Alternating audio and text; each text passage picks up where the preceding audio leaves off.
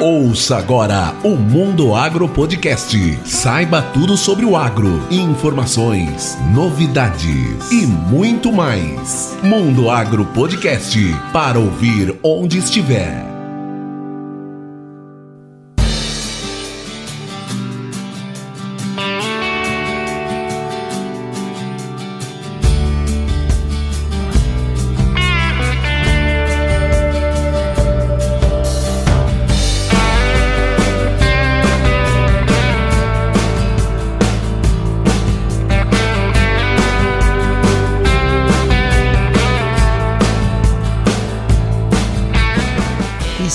Ar mais um episódio do Mundo Agro Podcast, o seu podcast sobre o agronegócio. No episódio de hoje, eu, professor Rogério Coimbra, conversei com o time de pesquisadores da Agroefetiva. Eles são especialistas em tecnologia de aplicação e rodam o Brasil realizando pesquisas e treinamentos que melhoram a qualidade e eficiência da aplicação de defensivos agrícolas. O Rodolfo Quequeto é engenheiro agrônomo com mestrado e doutorado pela FCA Unesp de Botucatu e ele é expert em tecnologia de aplicação com ênfase em pontas, adjuvantes e deriva. Já o Fernando Cassis Carvalho, também engenheiro agrônomo, mestre e doutor doutor em tecnologia de aplicação pela FCA Unesp de Botucatu e é expert em tecnologia de aplicação aérea. E o terceiro integrante desse time é o Alisson Mota. Ele também é engenheiro agrônomo, mestre e doutor pela FCA Unesp de Botucatu e expert em misturas em tanque, adjuvantes e sistemas para avaliação do espectro de gotas. Mas antes de começar esse bate-papo, eu quero pedir para você, que é nosso ouvinte e seguidor, para compartilhar o Mundo Agro Podcast. Assine e compartilhe o nosso feed no seu agregador de preferência. Fazendo isso, você nos ajuda a crescer e fortalece o agro. Ah, uma outra forma bacana de ajudar é deixar um comentário e classificar com 5 estrelas o Mundo Agro Podcast lá no aplicativo da Apple Podcast. Acesse do seu celular o Apple Podcast, selecione o Mundo Agro Podcast, role para baixo e clique em avaliar. Isso não custa nada e nos ajuda a crescer. E agora vamos lá conversar com esse time da Agroefetiva.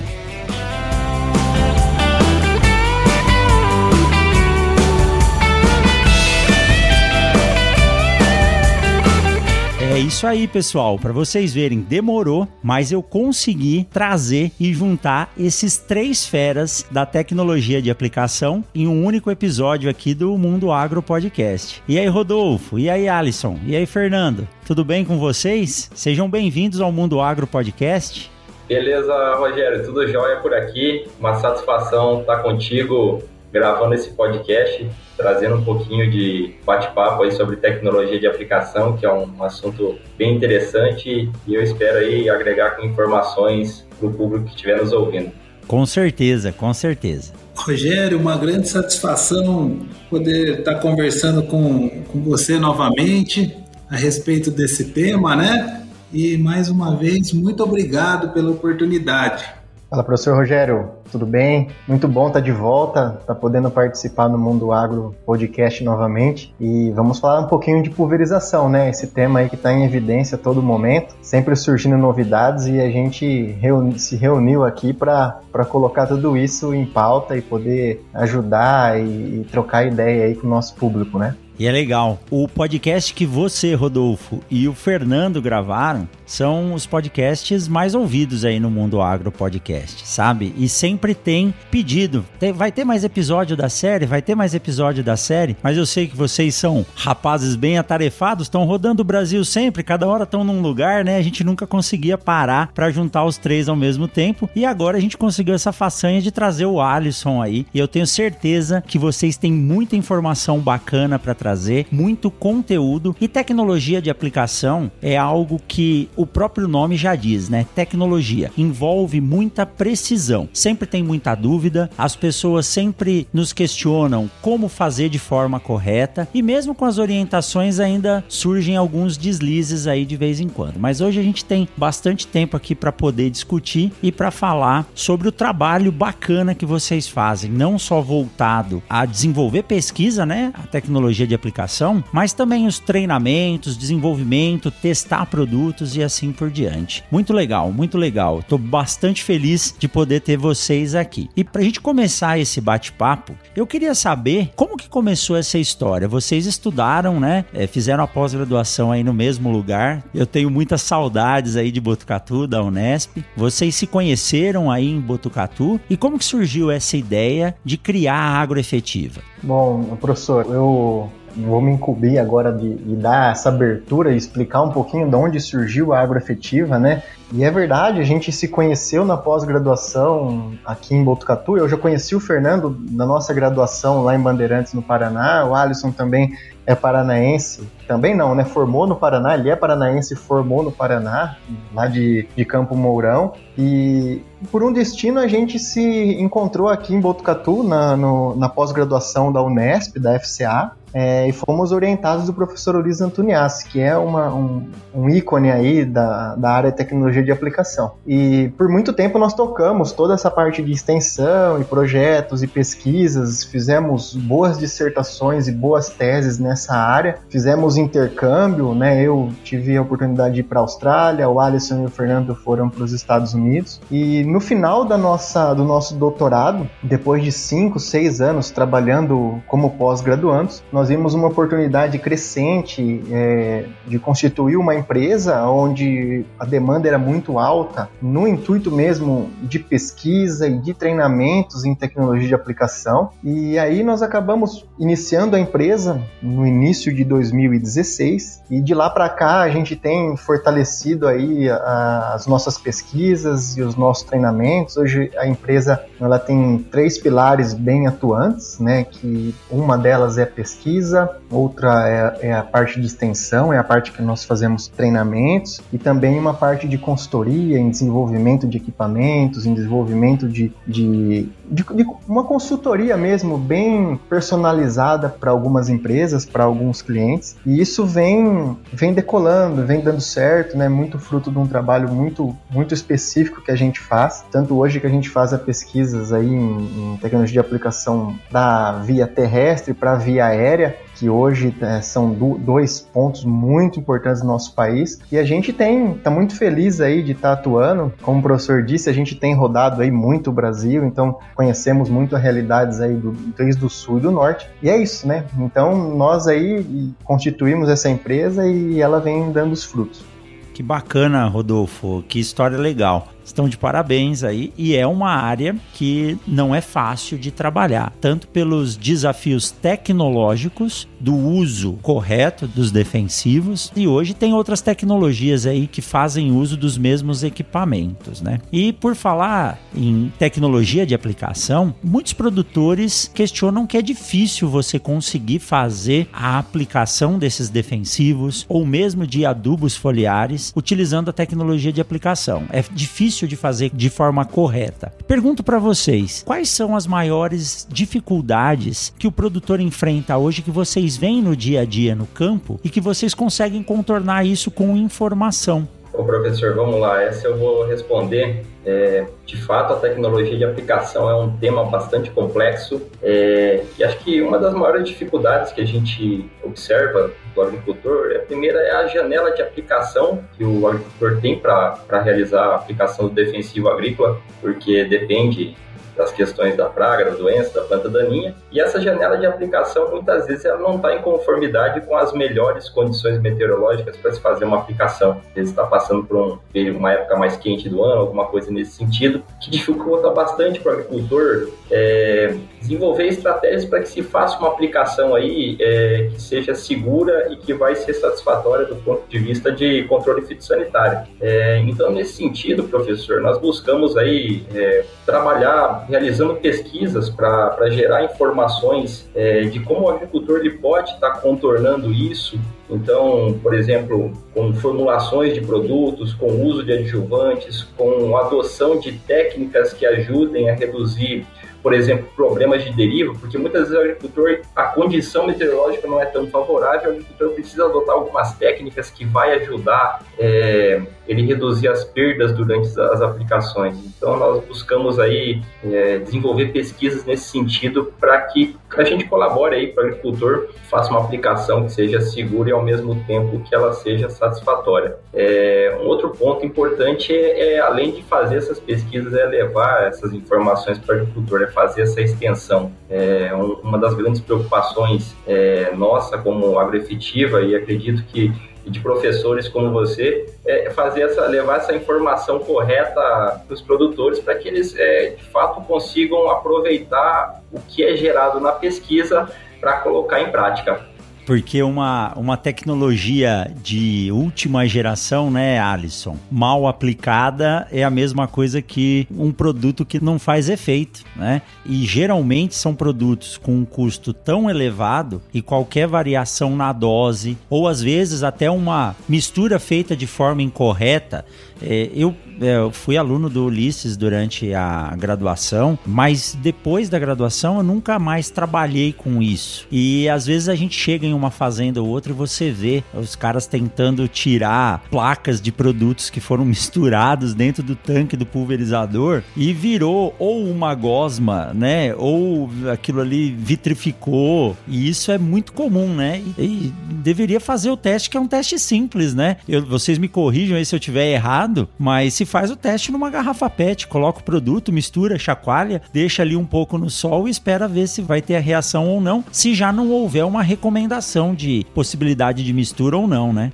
É, exatamente, professor. O, primeiro ponto é o agricultor buscar se tem alguma recomendação formal para aquela mistura que ele está trabalhando. É, se de fato não tem essa recomendação, o, o, teste da garrafa, que é comumente conhecido, você colocar os produtos na mesma proporção que colocaria no pulverizador na garrafa e, e visualizar se vai ter alguma reação que vai desencadear em formação aí de, de resíduos, tanto sobrenadante quanto decantação é, é um teste bastante prático que o agricultor pode fazer. Então, de fato, é uma maneira prática do agricultor estar tá, é, avaliando se aquela mistura que ele vai aplicar, ela não vai ter alguma incompatibilidade, é, a gente pode chamar assim de física, que, que vai formar algum resíduo que pode é, atrapalhar o processo de aplicação. Perfeito. Quando uma empresa vai lançar um produto, Alisson, eles solicitam ou existem pesquisas que vocês desenvolvem para testar esses tipos de mistura e recomendar o que é fazer uma recomendação, o que é possível ou não? Tem sim, professor. Tem uma série de protocolos que são feitos, é, tanto na parte é, de ordem de mistura, quanto os produtos que, que vão se, ser, serem misturados e, e, se eles vão ser compatíveis ou não. Então, tem sim, a gente inclusive desenvolve vários trabalhos. É, boa parte do que a gente faz de pesquisa em laboratório é focado para essa área de avaliação de compatibilidade de produtos e de estratégias para reduzir esses problemas de mistura. Então, tem bastante pesquisa nessa área sim. Ah, olha aí que bacana. Eu vou pedir para me aprofundar um pouquinho mais nisso antes de seguir com as perguntas. Lá na área de sementes, né, a área que eu trabalho, é, você não pode misturar um, colocar um, um, inoculante logo depois de um fungicida, por exemplo, porque ele tem ação é, bacteriostática, né? Aí quando você fala de ordem de mistura, a gente sabe que a cauda tem que ter um pH adequado para cada tipo de produto que você vai aplicar. Então, a ordem de mistura ela vai afetar isso, o pH ou qual qual é a reação que pode ocorrer e como que vocês definem essa ordem? Como que o produtor pode utilizar isso na prática? Bom, vamos lá, professor. É, em relação ao pH, o, o ponto mais importante é, assim, quando se trabalha com produtos de pHs muito diferentes, é, não necessariamente que você vai ter uma incompatibilidade, mas potencialmente você pode ter uma incompatibilidade sim, por alguma reação é, que pode desencadear algum processo físico ou até algum processo químico que um produto vai reduzir ou, ou minimizar a ação do outro. Então, a primeira dica talvez é buscar usar produtos com pHs não sejam tão diferentes. E uma das formas do agricultor buscar essa informação, saber qual é o pH daquele produto, na verdade o pH da, da cauda que aquele produto forma, é buscando na FISPIC, né, que é a ficha é, de informação de produto químico. Todos os produtos, os defensivos agrícolas têm uma FISPIC essa FISP que ela pode ser buscada na internet, então é fácil. É uma das maneiras do agricultor avaliar se os produtos que ele está misturando, eles têm pHs que são próximos ou não. E, e se não forem próximos, o agricultor tiver que fazer essa mistura, de fato buscar informações com a pesquisa, informações com quem está recomendando aquele produto, se aquela mistura ela vai ser compatível e ela vai desempenhar o, papel que ela deverá desempenhar. É, agricultura não é fácil, né? A gente tem que, tem que estudar muito e tem que conhecer a tecnologia para usar de forma correta e ela ser efetiva. E é legal que esse tipo de informação que vocês trazem e desenvolvem com as pesquisas e levam nos treinamentos, isso ajuda o produtor a ser mais sustentável. Isso gera economia e eficiência para o produtor.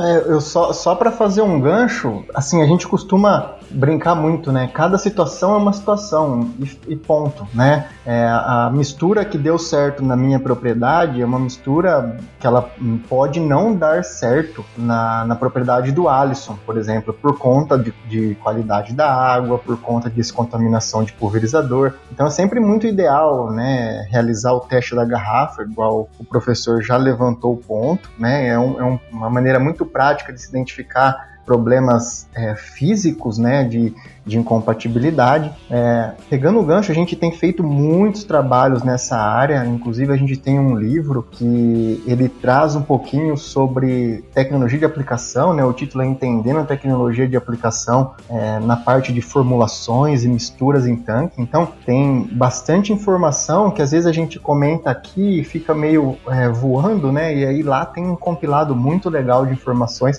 que pode auxiliar quem está ouvindo a gente. Olha aí que bacana. Eu vou deixar a descrição aqui para quem quiser ter acesso a esse, outros livros e outras publicações que o Fernando, o Alisson e o Rodolfo têm aí na, na própria página da, da Agroefetiva. Legal, viu, Rodolfo? É, eu conversando aqui, eu tava imaginando mais a questão dos produtos, mas realmente a água tem uma variação muito grande, né? Pegar regiões do Mato Grosso do Sul ou aqui mesmo, próximo a Cuiabá, Nobres, onde a água passa por rochas calcárias, então ela é muito alcalina. Isso deve influenciar bastante na hora do preparo dessa calda para pulverização. Isso a gente falando de aplicação terrestre, já é uma dificuldade grande. Agora imagina quando a gente leva isso para o ar e começa a falar de, de aplicação aérea. É mais difícil, não é não? É verdade, professor Rogério. Eu vou fazer algumas contribuições aqui agora, né? É, quando a gente pensa em aplicação aérea, a gente está falando dos desafios, né, das dificuldades, do tanto de, é, de informações que a gente tem que buscar para uma aplicação de qualidade. É, a aplicação aérea, seja com drone, com helicóptero ou com avião agrícola, né, de, de asa fixa, que é mais comum Brasil, é, um, é, é, uma área à parte, vamos dizer assim, onde a gente tem que entender, é, além da tecnologia de aplicação, outras áreas como aerodinâmica, né?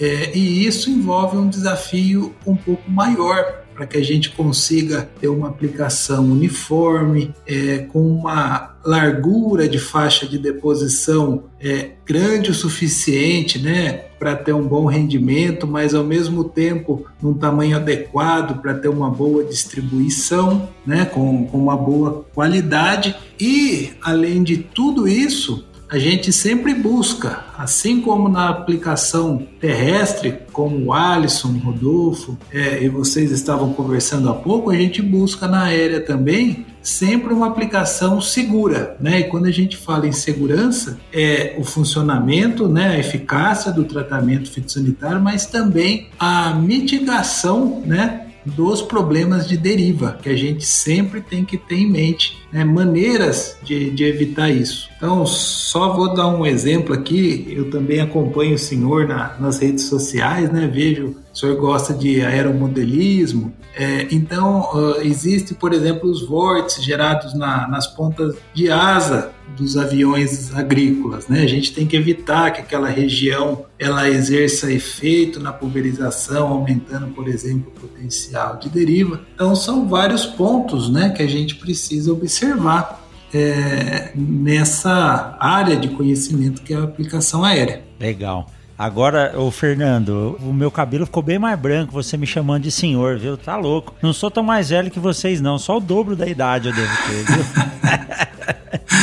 Mas realmente, Fernando, é, gosto bastante de, de aviação e isso é uma coisa que a gente chega a ver. Quando está passando na beira da estrada, eu gosto de parar. Lógico que não embaixo, para não atrapalhar a aplicação, para que o, o, piloto possa manter o foco do que ele está fazendo, mas é, é, bem nítido. A gente consegue ver aquele forma como se fosse um redemoinho na ponta da asa do, do, do avião. E eu nunca soube se aquilo era bom ou ruim. A gente espera que tenha uma faixa de aplicação uniforme, mas ao mesmo tempo, e tô falando com o Fernando aqui, porque nós já gravamos lá no episódio 16, ele já falou basicamente de aplicação aérea, né? Tem vários detalhes que são importantes e eu, no início, antes de estudar isso na faculdade, eu achava que uma aplicação aérea bem feita era sem vento nenhum, porque você consegue aplicar e não vai haver deriva. Mas depois, estudando, a gente viu que tem que ter um pouquinho de vento para que você possa uniformizar essa aplicação. Aqueles winglets que tem na ponta da asa do avião, eles são feitos para ajudar só o voo ou ele ajuda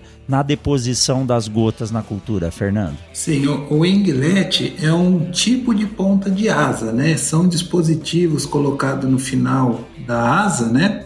É, para reduzir tanto o efeito dos vórtices na faixa de deposição, como para é, diminuir a resistência que o vento ele exerce sobre a aeronave, que, que é chamado de arrasto. Então ele traz essas duas vantagens. Então, aquele redemoinho, por exemplo, que a gente vê em algumas pulverizações, né, que comumente a gente chama de vórtice, de, de ponta de asa, aquilo é negativo e a gente não pode é, deixar isso ocorrer. Como que a gente reduz esse problema? Fazendo o ajuste correto do espectro de gotas, né? Então, uma gota de tamanho adequado, ela tem menos efeito dos vórtices de ponta de asa, assim como é, escolhendo o limite máximo que a gente vai ocupar da envergadura da aeronave com pontas ou com atomizadores para evitar que o vórtice ele cause efeito na pulverização. E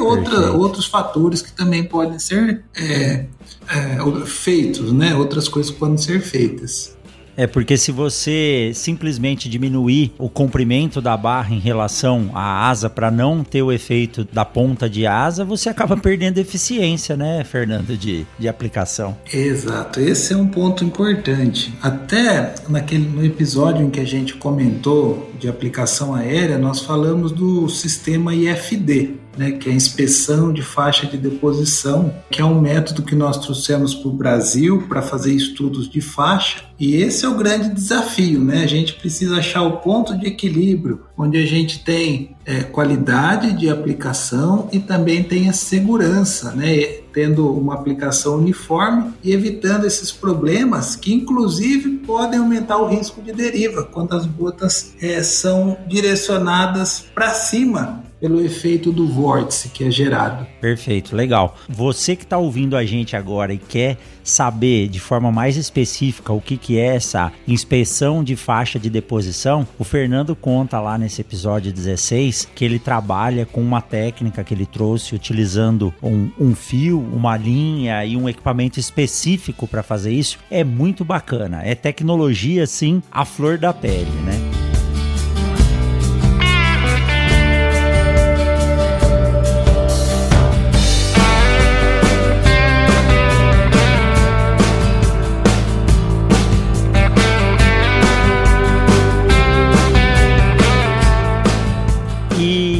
Na sequência dessas pesquisas, né, assim como o Fernando trouxe a tecnologia do, do IFD para o Brasil e hoje é um protocolo que é utilizado, é, o que mais vocês têm, têm visto e quais são as pesquisas que vocês têm desenvolvido que estão melhorando os processos de aplicação de defensivos aqui no Brasil? Professor Rogério, excelente pergunta. Pegando um gancho aí do Fernando, né, do método IFD, que a gente usa muito aí na, nas aplicações aéreas, né, de, dos aviões agrícolas, dos helicópteros, eu acho que pega aí de, de, de frente aí a ideia hoje que a gente tem para falar sobre drones, né? Drones, ele é uma modalidade de aplicação aérea, é, é uma curiosidade de quem está na área agrícola, o, o uso do drone, se de fato o drone para aplicação aérea ele está mesmo agregando, qual é a qualidade de uma aplicação feita por drones, né? Então,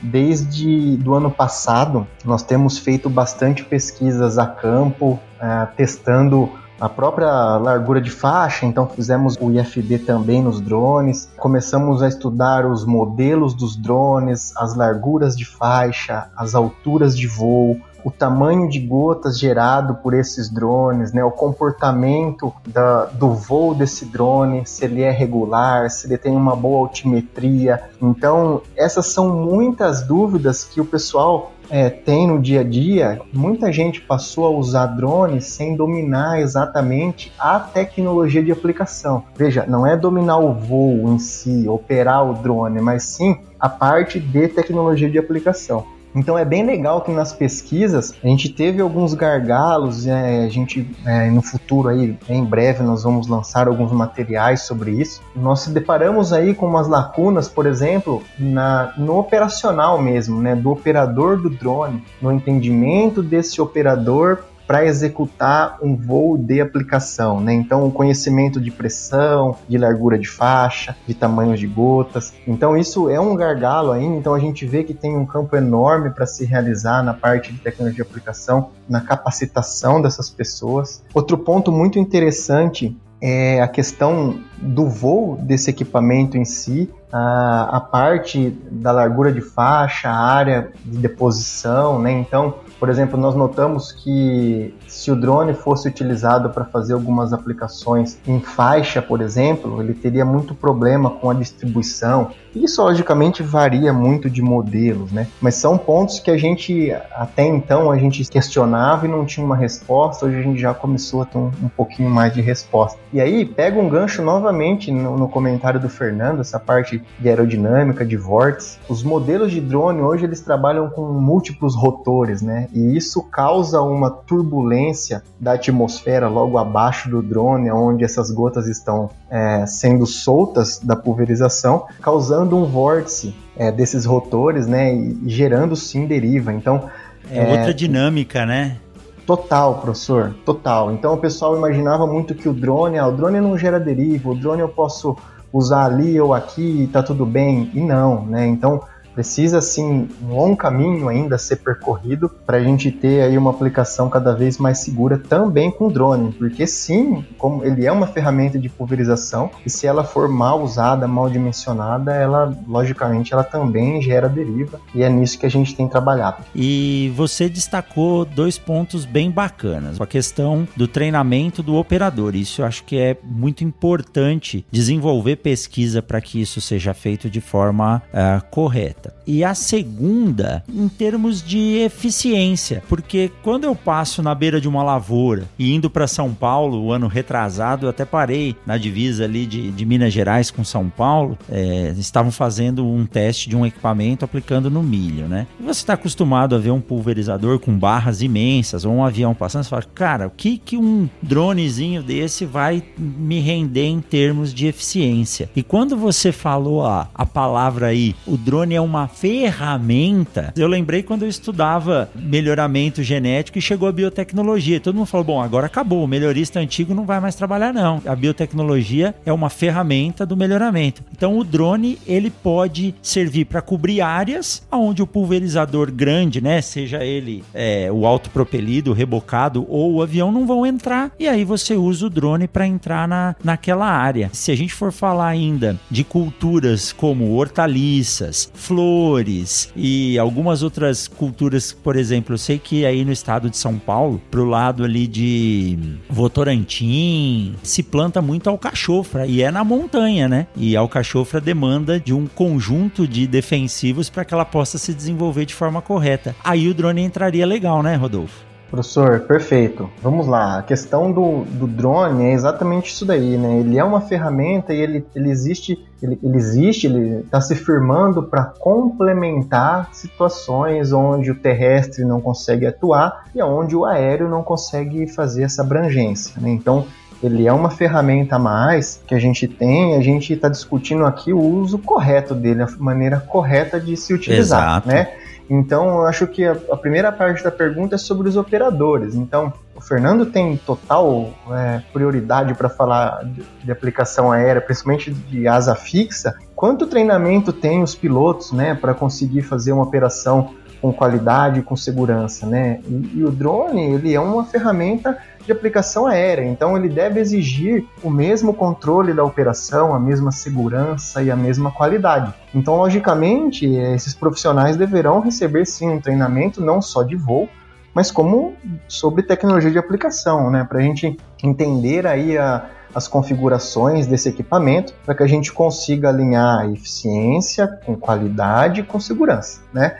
Esse é um primeiro Perfeito. ponto. O segundo uh, é sobre eficiência, e aí já engloba um pouquinho na minha resposta anterior, é, que ele vai entrar, ele é uma ferramenta onde ele vai atuar em condições aonde outras tecnologias, outras ferramentas não conseguem atender. Não que ele não possa fazer uma área total, ele pode, né? Mas geralmente você tem que ter muitos drones para fazer uma área total aí em Sinop, por exemplo, né? Agora numa área no Paraná, no Rio Grande do Sul, onde choveu muito, então esse drone consegue fazer uma parcela de aplicação ou mesmo em hortaliças que temos muito aqui em São Paulo, né?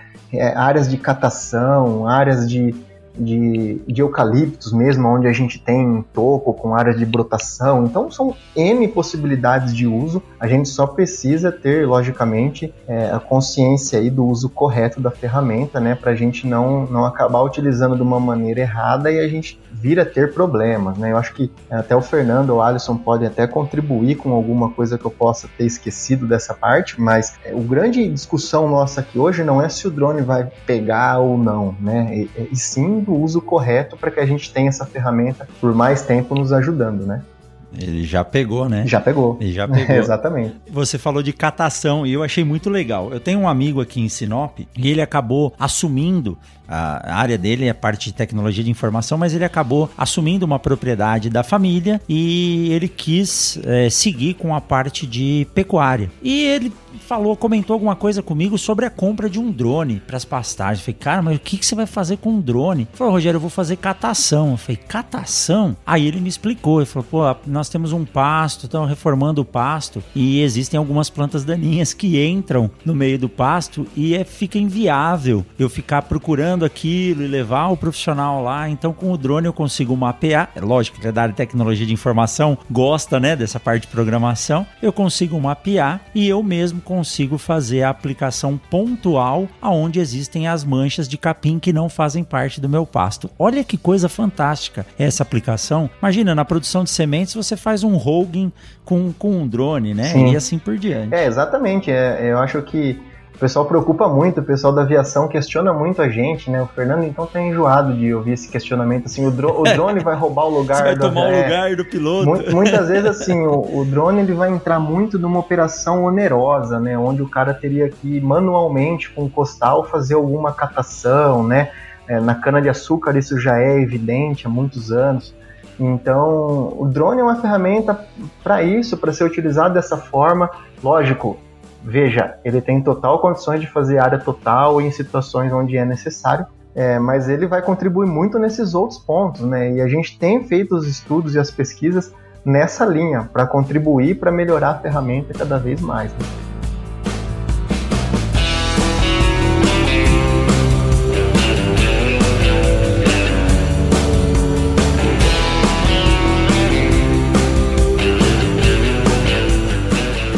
Isso aí, é isso aí. Que papo bacana, hein? Olha quanta informação vocês estão trazendo aí num, num único bate-papo. E vocês estavam dizendo, né? O, o operador do drone tem que ter treinamento, o colaborador que faz a mistura dos produtos no tanque tem que ter um treinamento. E vocês trabalham, eu sei porque eu vejo aí as fotos de vocês e às vezes a gente se encontra. Eu conheci a Agroafetiva, conheci o Rodolfo em um encontro técnico lá em Tangará da Serra. Foi o único de vocês que eu conheci pessoalmente até agora, né? Foi verdade. E vocês estão sempre rodando as empresas aí, os eventos, fazendo treinamento. E eu acho muito bacana. Outro dia até liguei para vocês para perguntar onde vocês tinham conseguido fazer aquilo. Vocês têm uns moldes de ponta de pulverização em 3D, um acho que é, sei lá, eu deve ser mil vezes a, a razão de, de tamanho para que a pessoa possa ver mesmo como é por dentro. Uh, quanto que esse, essa questão da reciclagem ela é importante para a propriedade rural, para que a eficiência seja sempre mantida.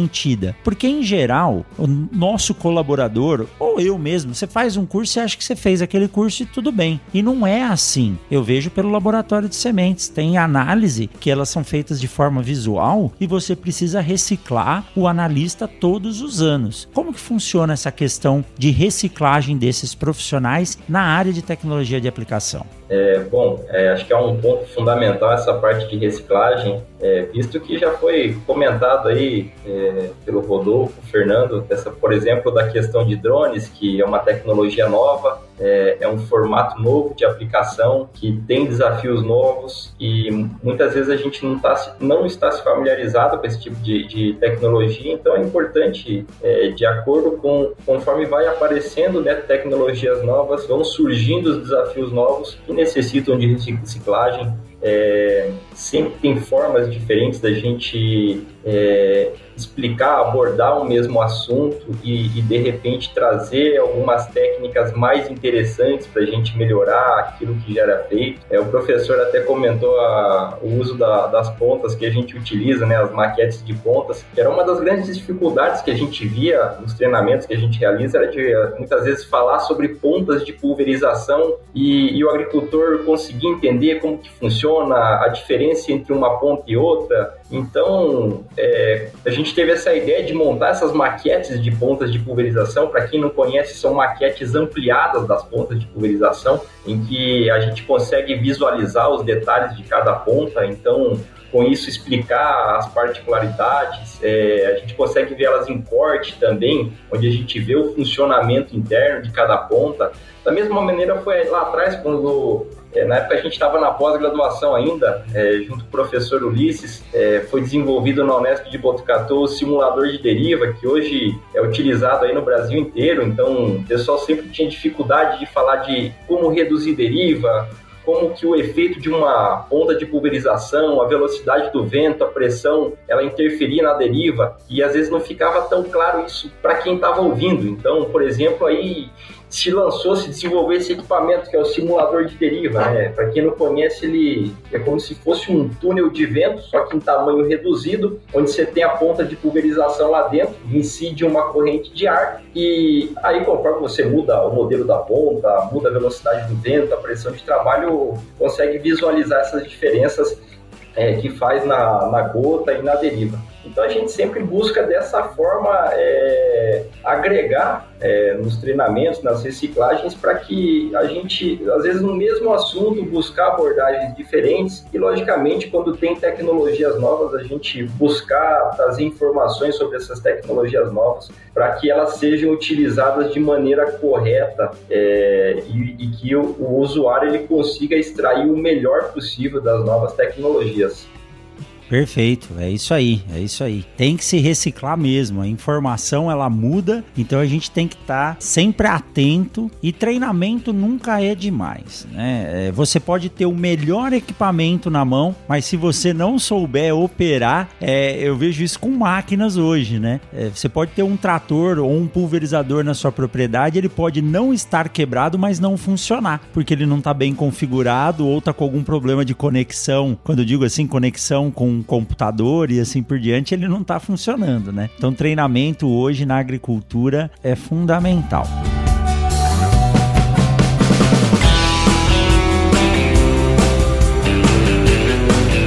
Uma coisa bacana que eu vejo em vocês é que vocês se tornaram empreendedores, né? Empresários saindo da universidade. Eu, quando saí da universidade e comecei a dar aula, os meus alunos não entendiam nada do que eu falava, porque eu saí do doutorado com aquele ritmo de estudo, né? Pesquisa e falando difícil, e depois de muitos anos ali conversando com os alunos, eu passei a entender que na graduação o aluno precisa primeiro compreender o que o professor fala para depois poder tornar aquilo uma experiência de conhecimento então uma construção. Mas quando a gente desenvolve isso para fins de, de empreendimento, e o que vocês fizeram foram empreender, montar uma empresa que presta serviço de pesquisa, é, treinamento, assistência técnica, é, vocês provavelmente trouxeram aquela bagagem da pesquisa do que vocês vinham desenvolvendo lá na, lá na FCA durante o, o doutorado. E isso ajuda vocês até hoje no desenvolvimento dos trabalhos que vocês fazem? Rogério, eu vou tomar a liberdade de responder essa pergunta, né? É, isso é, um, é, uma coisa assim interessante de ser conversada e que nos ajuda muito. É, quando a gente fala em tecnologia de aplicação, um dos pontos mais importantes é para uma pesquisa é a metodologia utilizada, a maneira que você executa aquela pesquisa, né? Tem que ser feita da forma correta. Nós falamos de drones, por exemplo, existe muita pesquisa na literatura é, que é, tem é, gargalos, né, que, que, que pode, por exemplo, gerar uma dúvida quanto ao resultado. Então, essa bagagem, né, isso que a gente traz da universidade, todo aquele processo escrever uma tese, uma dissertação, passar por uma banca, é, fazer o intercâmbio, né, isso é, nos ajuda muito hoje em dia, dando um suporte para que a gente faça a pesquisa é, da melhor melhor forma possível, né? escolhendo é, métodos corretos para que você possa confiar no, no resultado. É, e isso, né, no, no, nos últimos meses, nós até recebemos um, um selo chamado de DNA Unesp, né, reconhecendo a agroafetiva como uma empresa filha, é, e a gente tem é, orgulho disso porque, de fato, foi um período, é, foi um período que contribuiu bastante para nossa formação e que nos ajuda muito hoje nesse sentido. Que joia! DNA Unesp, não sabia que tinha isso. Que legal, que orgulho da Unesp. E imagino vocês como ficaram orgulhosos de receber esse selo aí, DNA Unesp. O empreendedorismo é algo que tem que ser trabalhado nas universidades do Brasil. Eu sei que tem uma incubadora muito bacana aí na, na FCA, em Botucatu, e a ideia é que isso cresça no Brasil, sabe? Nós precisamos de jovens empreendedores ávidos por desenvolver. O Brasil tem tem muita ciência e muita tecnologia sendo desenvolvida. E a gente precisa colocar isso, isso em prática. Que legal, que legal. Selo DNA Unesp. Então procurem aí na internet, entrem lá no site da, da Agroefetiva, eu vou deixar aqui na descrição do podcast também, e deem uma olhada lá nesse, nesse selo. Que bacana, que bacana. Poxa, a vontade é ficar aqui falando cada vez mais sobre isso, mas esse episódio vai entrar nessa série de tecnologia de aplicação e depois eu vou convidar convidar o Alisson para vir aqui e falar um pouco mais da área que ele trabalha, porque senão eu acho que ele vai ficar com, com ciúme do Rodolfo e do, e do Fernando, né? Cada um tem o seu episódio, ele só participou no dos três. Muito legal, muito legal mesmo. Vocês estão de parabéns. Vai ser um prazer, professor. Vamos gravar, vamos gravar. Já fica aqui o, fica aqui já a intimação, tá, Alisson? Opa. Não é convite não, viu? Maravilha, vai ser um prazer, uma satisfação. Joia, vamos lá. E vocês têm mais alguma coisa, mais algum recado para deixar para quem está nos ouvindo antes de deixar o contato de vocês? Rogério, é, como a gente falou de, de vários assuntos hoje, né? E acaba ficando pouco tempo para tanta informação, é, nós vamos fazer o seguinte aqui, tá? Nós estamos lançando a segunda edição de, um livro chamado Entendendo a Tecnologia de Aplicação, é, e nós vamos te enviar dois exemplares, os os primeiros exemplares que, que forem impressos, tá? Um como um presente e o outro para ser sorteado aí com o pessoal. quando nós tivermos uma oportunidade. Olha aí que bacana. E os nossos ouvintes gostam de sorteio de livro, viu? Isso é bom, isso é sinal que a, que a turma quer ler. Que joia, Fernanda, que bom. Me sinto honrado aí com o presente desse, desse lançamento aí. E vamos fazer esse sorteio, né? Vamos fazer esse sorteio aí para quem seguir lá a Agroefetiva. Eu vou deixar aqui também na descrição do podcast as normas aí, as, o regulamento para você levar esse livro para casa. Mas antes de finalizar, eu quero pedir para vocês uh, falarem um pouco mais como que vocês podem ser encontrados. Bom, vamos lá. É, para entrar em contato conosco é fácil. Nós temos as redes sociais, estamos no Instagram, no Facebook, no LinkedIn, né? E ou, ou talvez para esse tipo de ação, o melhor caminho seja o nosso site www.agroefetiva.com.br. Lá a pessoa pode nos mandar um e-mail e nós entraremos em contato com o maior prazer.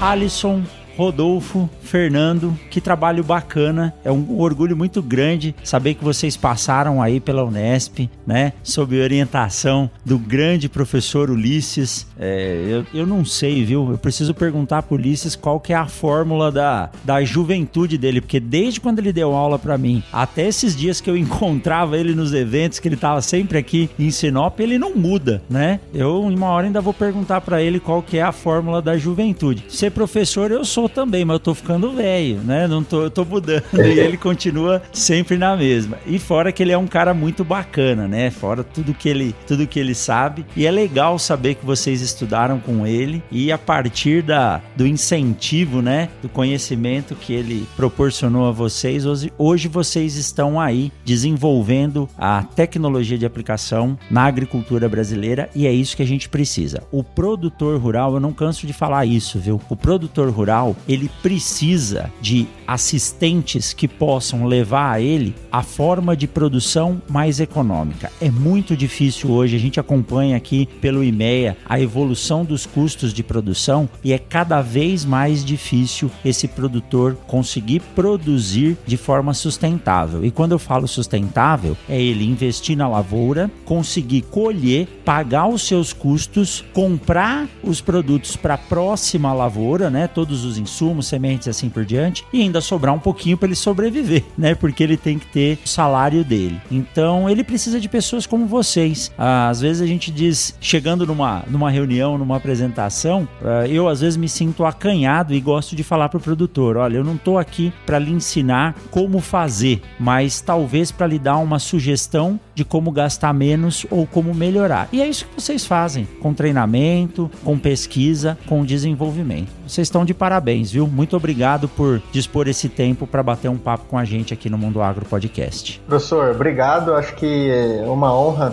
estar novamente aqui. É, fico muito feliz de estar contribuindo. Eu acho que um dos lemas da Agroefetiva, que quem acessar nossas redes sociais, nosso site está lá, que é compartilhar conhecimento, né? Então, tudo que a gente aprendeu, absorve com o professor Ulisses, é ele que nos joga para cima, é ele que que nos deixa sempre antenado quando a gente está baixando a guarda e, e, está escrito lá, né? Compartilhar conhecimento. Então, o conhecimento que a gente adquiriu nesse longo desses anos, dessas décadas, né? É, não é para ficar com a gente. A gente tem que transmitir isso, né? A gente tem que melhorar é, cada, cada técnica, cada produto, cada, cada ação dentro da tecnologia de aplicação e é isso que a gente tem, tem em mente, é isso que a gente faz no nosso dia a dia. Muito bacana. Professor, foi uma satisfação é, bastante grande estar aqui contigo. É, como o Rodolfo falou, compartilhando um pouquinho de conhecimento sobre tecnologia e aplicação. É um assunto aí bastante abrangente, tem muita coisa para a gente conversar. É, e com certeza teremos outras oportunidades aí para conversar, mas a gente se coloca aqui à disposição, é, como o Fernando já passou, pelas nossas redes sociais, para estar tá contribuindo e deixa um abraço aí para quem nos ouviu e estamos à disposição, pessoal. Bacana. Professor Rogério, sempre bom poder participar, conversar a respeito desse tema que a gente gosta tanto, né? E poder interagir de uma certa maneira com o pessoal, com o público que te acompanha. É, e um grande abraço a todos. Muito obrigado, Fernando, Alisson. É um prazer ter vocês aqui no Mundo Agro Podcast. Já intimei o Alisson a voltar para fazer um episódio aqui com a gente. Rodolfão, não vejo a hora de poder encontrar vocês e, como você disse, tomar aquela gelada no boteco, que isso faz parte, né? Ah, a vida social é muito importante. Estamos precisando, né? É, estamos precisando. Muito obrigado pelo conteúdo, pela informação que vocês trouxeram. E para quem está nos ouvindo, como sempre, o que eu desejo é uma boa safra a todos e nós nos vemos por aí. Tchau, tchau, Fernando. Tchau, tchau, Rodolfo. Tchau, tchau, Alisson. Valeu. Valeu. Mundo Agro Podcast para ouvir onde estiver.